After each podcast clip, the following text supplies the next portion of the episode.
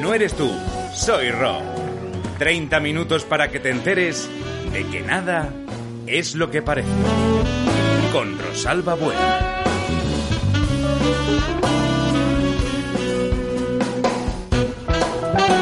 Buenas noches, muy buenos días, muy buenas tardes, dependiendo de la hora en que te conectes.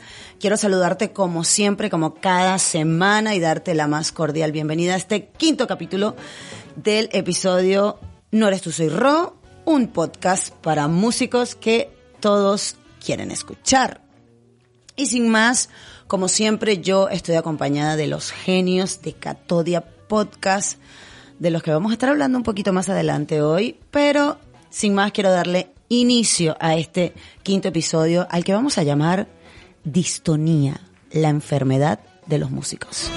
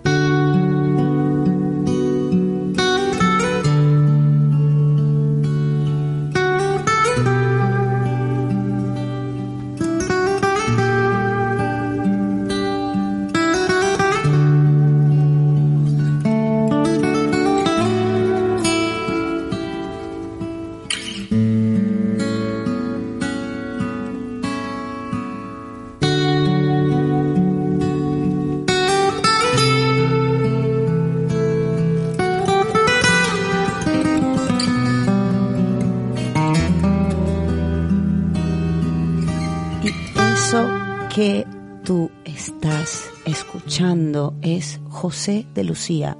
José de Lucía es el hermano de la cantante Malú y precisamente escogí este tema que se llama El Bosque porque José de Lucía ha sufrido distonía en su mano derecha. Esto lo obligó a abandonar un, un show súper importante en el que estaba acompañando a Juan Manuel Cañizares y pues allí se dio cuenta estaba sucediendo algo. José decidió continuar su desarrollo como guitarrista apoyándose en la púa por la distonía que sufría. Es un recurso que no es fácil.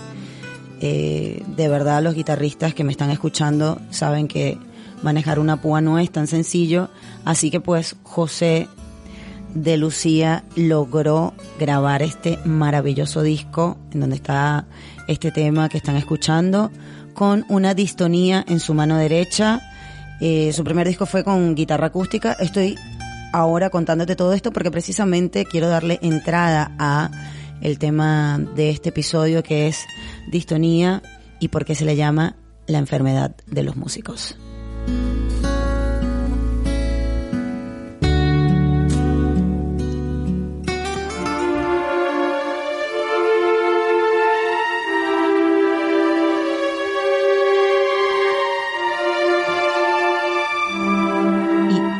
Estamos hablando de la distonía, la enfermedad de los músicos.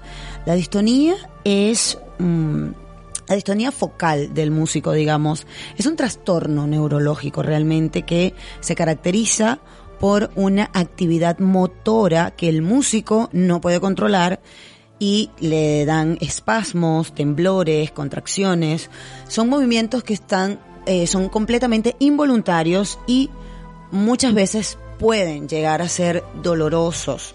Esto también va a implicar que el músico, por supuesto, en un momento determinado de su carrera no sea capaz de reproducir de forma natural, de forma automática, de forma eficiente, algunos de los gestos técnicos que sean propios del instrumento o de, de su actividad y son cosas que generalmente pueden hacer sin ningún tipo de dificultad o sin necesidad de concentración La distonía en los músicos es algo que ocurre y hoy vamos a estar hablando al respecto. Por ejemplo, para que tengas una idea, el pianista, en los pianistas se produce la flexión, se produce, la, la flexión involuntaria se produce en el cuarto y en el quinto dedo, cuarto y quinto dedo de la mano derecha.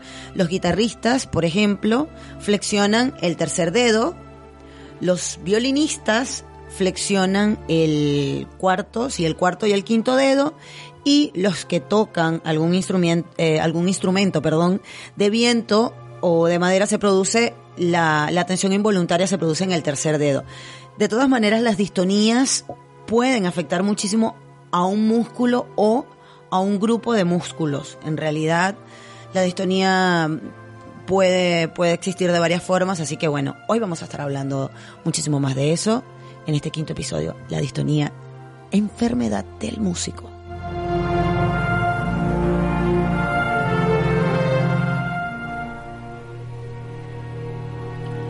Como sabes, en cada episodio me gusta hacer ejercicios contigo para que tú puedas mejorar siempre como músico.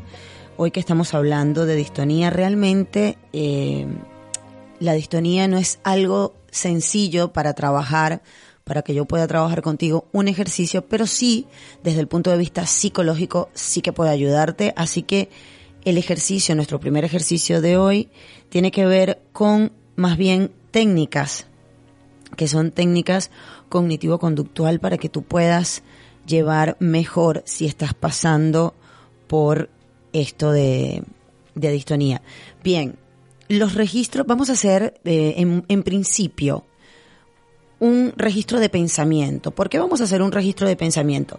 Bueno, porque realmente para combatir una posible distonía, lo primero que tienes que hacer es, bueno, chequear, como te dije, si estás sufriendo o efectivamente estás, posees la distonía o realmente tienes que mirar todo lo que es la parte de psicoterapia, cómo la puedas trabajar, porque evidentemente, aunque es algo físico, va a repercutir muchísimo desde el punto de vista emocional, no solamente en ti, sino en tu entorno también, porque vienen complicaciones. Entonces, por eso vamos a hacer tres, eh, te voy a contar de tres técnicas para que tú puedas combatir esos pensamientos negativos que vienen cuando un músico sufre de distonía. El primero es el registro de pensamiento. Los registros de pensamiento, para que me entiendas un poco más, nos permiten aplicarle la lógica a muchos de nuestros procesos mentales. Es decir, si un empleado está pensando de forma continua que lo van a echar del trabajo,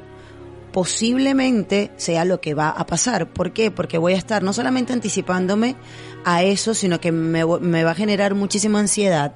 Y realmente lo que hay que chequear es, cada vez que yo tenga un pensamiento negativo acerca de lo que estoy haciendo, acerca de mi instrumento, de cómo estoy ejecutando el instrumento, si estoy sufriendo de distonía, o si estoy sufriendo algunos de los síntomas que te voy a contar en un ratito, voy a registrar cualquier pensamiento negativo que tenga.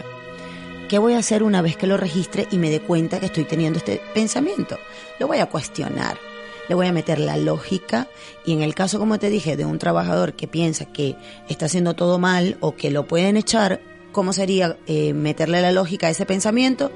Pues realmente preguntarnos, o en este caso preguntarse él si me van a echar del trabajo, ¿por qué razón? ¿Realmente hay algo que esté indicando que estoy haciendo las cosas mal o, o, es un pensamiento que tengo recurrente porque me saboteo o porque me autosaboteo? Es una pregunta que te puedes hacer. El registro de pensamiento, créeme, es muy, muy eficaz porque te da la oportunidad realmente de revisar si lo que tú estás haciendo es por eh, autosaboteo o realmente el entorno te está llevando a, a eso. Otra de las cosas eh, dentro de las técnicas que nos regala la, la cognitivo-conductual es programar. Programar actividades muy positivas. Es una técnica muy útil porque si nos programamos con actividades gratificantes a lo largo del día, nosotros vamos a sentirnos muchísimo mejor también emocionalmente. Cosas sencillas como regalarnos tiempo de calidad, nos puede dar resultados muy positivos. Estas actividades pueden ser simples y de corta duración. Es decir, salir a tomar un café con un amigo, o concederme un respiro, o comprarme un libro, o cocinarme en casa. Realmente, o escuchar música escuchar este podcast. También puede ser una actividad gratificante. En realidad son cosas sencillas, pero que comenzamos a trabajar con el pensamiento y la idea es que si estás sufriendo de una distonía, puedas hacer un equilibrio desde el punto de vista emocional. Y por último, quiero dejarte otra técnica bien, bien importante de la cognitivo-conductual y es la jerarquía de mis preocupaciones. ¿Cómo hago la jerarquía de mis preocupaciones? Pues el primer paso para que tú puedas controlar ese foco de pensamientos del que estuvimos hablando hace un ratito y estas angustias es evidentemente clarificar. ¿Cómo clarificas? Pues haciendo una jerarquía de tus problemas, una escala de preocupaciones y vas a comenzar a anotar todo aquello que te preocupa. Visualiza el caos que hay en tu interior y escríbelo. Todo lo que te está preocupando.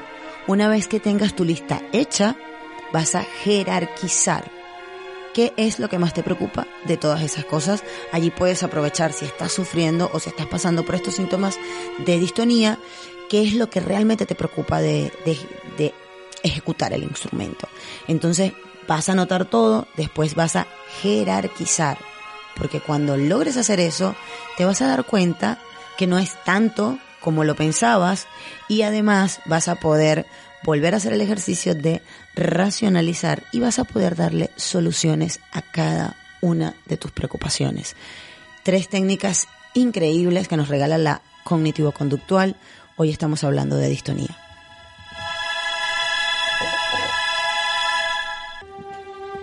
¿Y cuáles son los síntomas que pueden estar presentándose en tu cuerpo o cuáles son los síntomas por los que pasa un músico que sufre de distonía focal.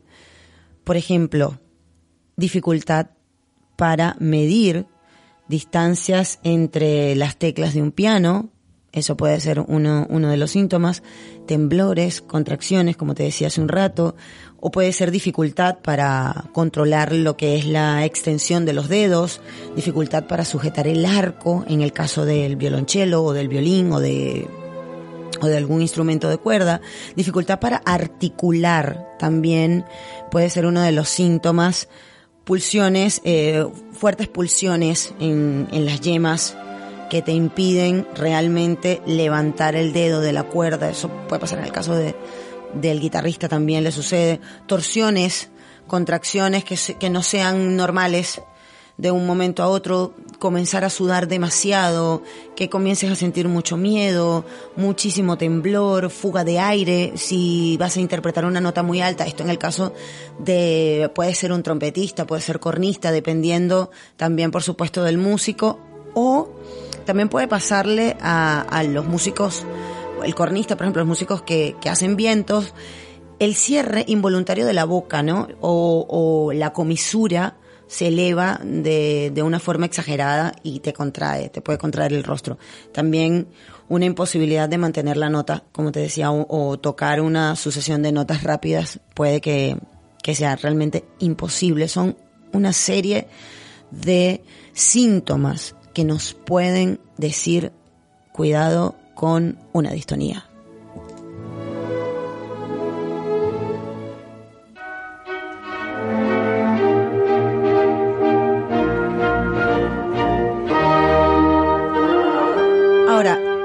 tenemos opciones para trabajar la distonía, para tratar la distonía. Realmente yo no soy experta en distonía, pero realmente mm, no hay una terapia específica de, de, tratamiento desde el punto de vista psicológico para el tratamiento de la distonía en músicos, pero sí realmente existen intervenciones generales que, dependiendo, como siempre, de cada caso, esto es importante que te lo diga, te puede dar muy buenos resultados. Algunas de ellas yo te las voy a dar hoy, pero por favor, si te has identificado con alguno de los síntomas, lo primero que tienes que hacer es ir al médico. Ir al médico porque cada caso es diferente, así que no puedes automedicar ni puedes inventar. Hablamos entonces de cuáles pueden ser los tratamientos bueno, intervención con fármacos evidentemente puede ser una de las razones eh, o, o de los tratamientos. Después, el reentrenamiento. Este reentrenamiento debería ir acompañado de un neurólogo y de un fisioterapeuta. Las sesiones de verdad deberían ser eh, regidas por ellos y según cómo esté tu distonía focal, si está realmente avanzada o no. Luego, tratamientos ergonómicos, por supuesto, recuerda que esto es un trabajo de cuerpo y mm, en algunas ocasiones se utilizan férulas en, en los dedos que están lastimados, sino también existe una toxina que es la toxina botulínica. Esa es una inyección que se coloca en los músculos distónicos, digamos, los músculos que están siendo eh, atrofiados.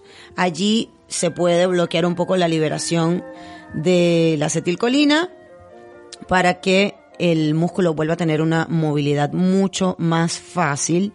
Realmente, y estuve viendo un poco, estuve escuchando un poco acerca del tema a unos médicos y decían que pues dependiendo de la zona se inyectaba la toxina botulínica para que, para que mejorara y alrededor de un 30 o un 40% mejoraba, mejoraba bastante el músico, así que eh, funciona bastante bien. Y pues algunos de los tratamientos para, para trabajar con la distonía dentro del, del punto de vista psicológico, yo te diría que tendrías que comenzar un trabajo psicoterapéutico. Podría ser con técnicas cognitivo-conductual. Como te dije, ya tendríamos que mirar, tendríamos que hacer un, un cuadro diagnóstico primero para revisar y para dar un, un plan de acción que, que de verdad pueda servirle a cada músico, como te dije pero es bien importante que sepas que la psicoterapia dentro de la distonía es muy, muy imprescindible porque recuerda que somos mente y cuerpo y mientras trabajas el cuerpo, la mente también tiene que estar haciendo su parte. Y para este segundo ejercicio, que no es un ejercicio per se, pero que quiero regalarte hoy porque estamos hablando de distonía y si bien es un tema que tiene que ver mucho con lo físico y tiene que ver muchísimo con eh, fisioterapia y con medicina, pues yo quiero aportarte algo desde el punto de vista psicológico. Por eso quiero regalarte un audio bien interesante que habla de el valor propio y dirás que tiene que ver el valor propio con la distonía pues realmente el, el músico que sufre de distonía tiende a venirse abajo emocionalmente, cambia muchísimo, el autoestima se ve súper afectada desde el punto de vista social también. Recuerda que la distonía es como quitarle al músico mm, el por qué realiza el, la ejecución del instrumento. Es como si a mí, pues, me quitaran mis cuerdas vocales y yo no pudiese cantar, eso sería para mí como lo peor y por supuesto que me afectaría emocionalmente y se va a ver afectado mi autoconcepto y mi autovaloración. Por eso quiero dejarte esta historia de el maestro Jorge Bucay. Eh, vamos a escuchar cómo suena esto. Érase una vez un joven que acudió a un sabio en busca de ayuda. Vengo, maestro, porque me siento tan poca cosa que no tengo ganas de hacer nada me dicen que no sirvo, que no hago nada bien, que soy torpe y bastante tonto. ¿Cómo puedo mejorar? ¿Qué puedo hacer para que me valoren más? El maestro, sin mirarlo, le dijo, Cuánto lo siento, muchacho. No puedo ayudarte, ya que debo resolver primero mi propio problema. Quizá después. Y haciendo una pausa, agregó, Si quisieras ayudarme tú a mí, yo podría resolver este tema con más rapidez y después tal vez te pueda ayudar. Eh, encantado, maestro, titubeó el joven, sintiendo que de nuevo era desvalorizado y sus necesidades postergadas. Bien, continuó el maestro. Se quitó un anillo que llevaba en el dedo meñique de la mano izquierda y dándoselo al muchacho añadió. Toma el caballo que está ahí afuera y cabalga hasta el mercado. Debo vender este anillo porque tengo que pagar una deuda. Es necesario que obtengas por él la mayor suma posible y no aceptes menos de una moneda de oro vete y regresa con esa moneda lo más rápido que puedas. El joven tomó el anillo y partió. Apenas llegó al mercado, empezó a ofrecer el anillo a los mercaderes, que lo miraban con algo de interés hasta que el joven decía lo que pedía por él. Cuando el muchacho mencionaba la moneda de oro, algunos reían, otros le giraban la cara, y tan solo un anciano fue lo bastante amable como para tomarse la molestia de explicarle que una moneda de oro era demasiado valiosa como para entregarla a cambio de un anillo. Con afán de ayudar, alguien le ofreció una moneda de plata y un recipiente de cobre, pero el joven tenía instrucciones de no aceptar menos de una moneda de oro y rechazó la oferta. Después de ofrecer la joya a todas las personas que se cruzaron con él en el mercado, que fueron más de 100, y abatido por su fracaso, montó en su caballo y regresó. ¿Cuánto hubiera deseado el joven tener una moneda de oro para entregársela al maestro y liberarlo de su preocupación para poder recibir al fin su consejo y ayuda?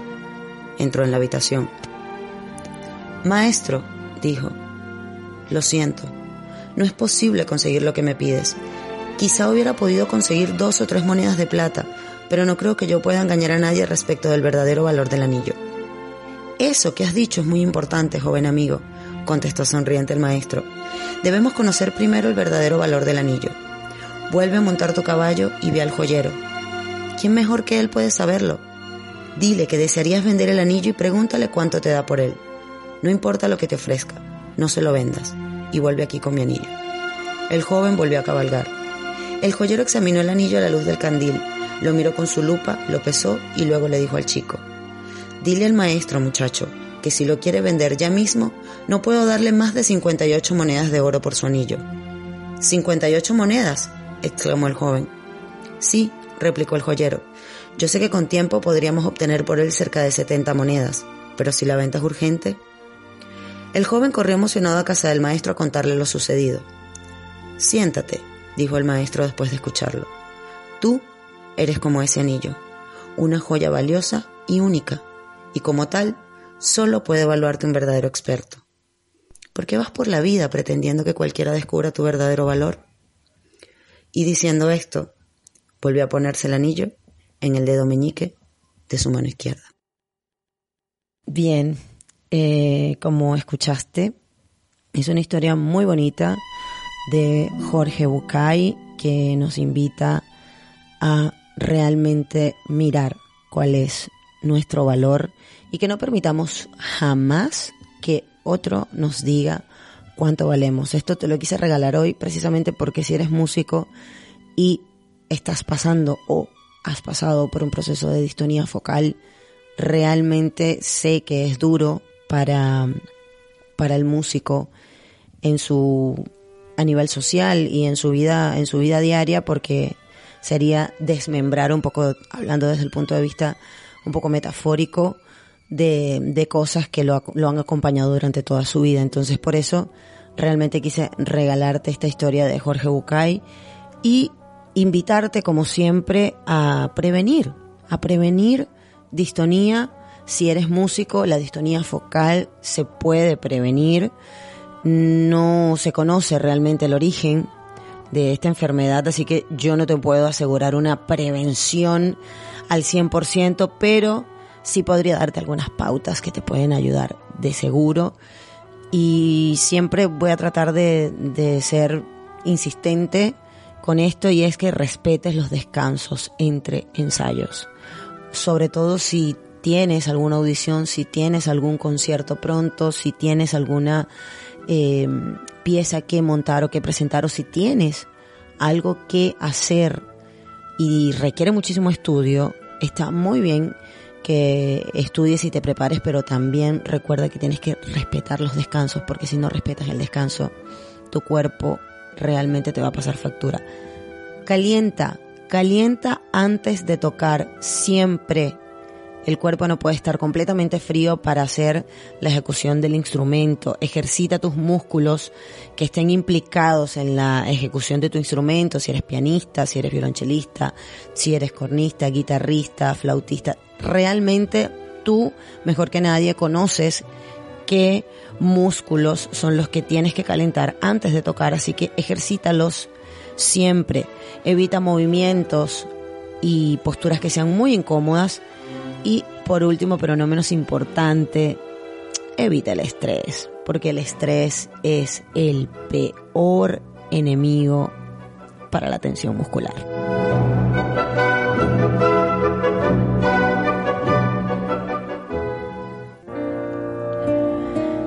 Y hablando de tensión muscular, un lugar en donde tú puedes liberar todas las tensiones musculares es el Centro La Jara.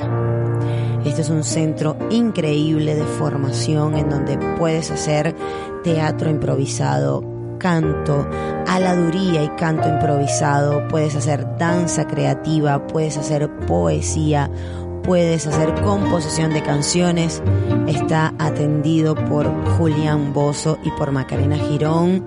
Es un lugar para artistas y no artistas, pero es un lugar mágico realmente. El centro La Jara, cualquier cosa, si estás en la localidad de Madrid y quieres llegar al centro La Jara, pues www.centrolajara.es o puedes seguirlos en sus redes sociales arroba Centro o por arroba impro-versa.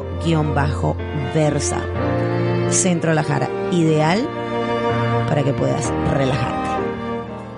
Y hablando de distonías, distonías focales, yo quiero que sepas que si eres eh, cantante o locutor o quieres trabajar con tu voz y no sufrir una distonía en el futuro, tienes que venir a Catodia porque en Catodia puedes recibir clases de voz y de locución, seas profesional o si eres amateur te va a servir igual. También vas a tener clases en español y en inglés de voice acting si es lo que a ti te gusta. Trabaja tu voz. Realmente si quieres trabajar tu voz, aquí tienes unos profesionales en la voz que te van a ayudar y que estoy segura que van a hacer sin que tú te des cuenta que no sufras de una distonía. Así que vente a Catodia Podcast o conócelos en escueladevoz.catodia.com. Y esto se acaba, se va este quinto episodio de No eres tú, soy Ro. Hoy estuvimos hablando de distonía focal en los músicos. Ya sabes, como siempre, que yo voy a estar súper, súper, súper complacida de poder acompañarte, de poder ayudarte si sientes que alguno de estos síntomas te han ocurrido o si conoces a alguien, por favor, compártele este podcast para que pueda hacerse cargo.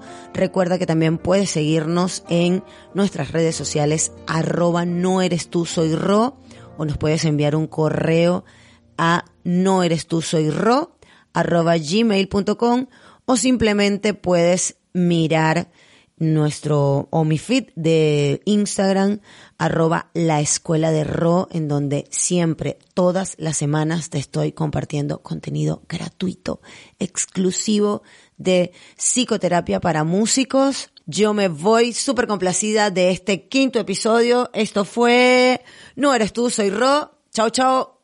Nos vemos. Si te ha gustado este podcast, síguenos en redes sociales arroba no eres tú, soy Rob.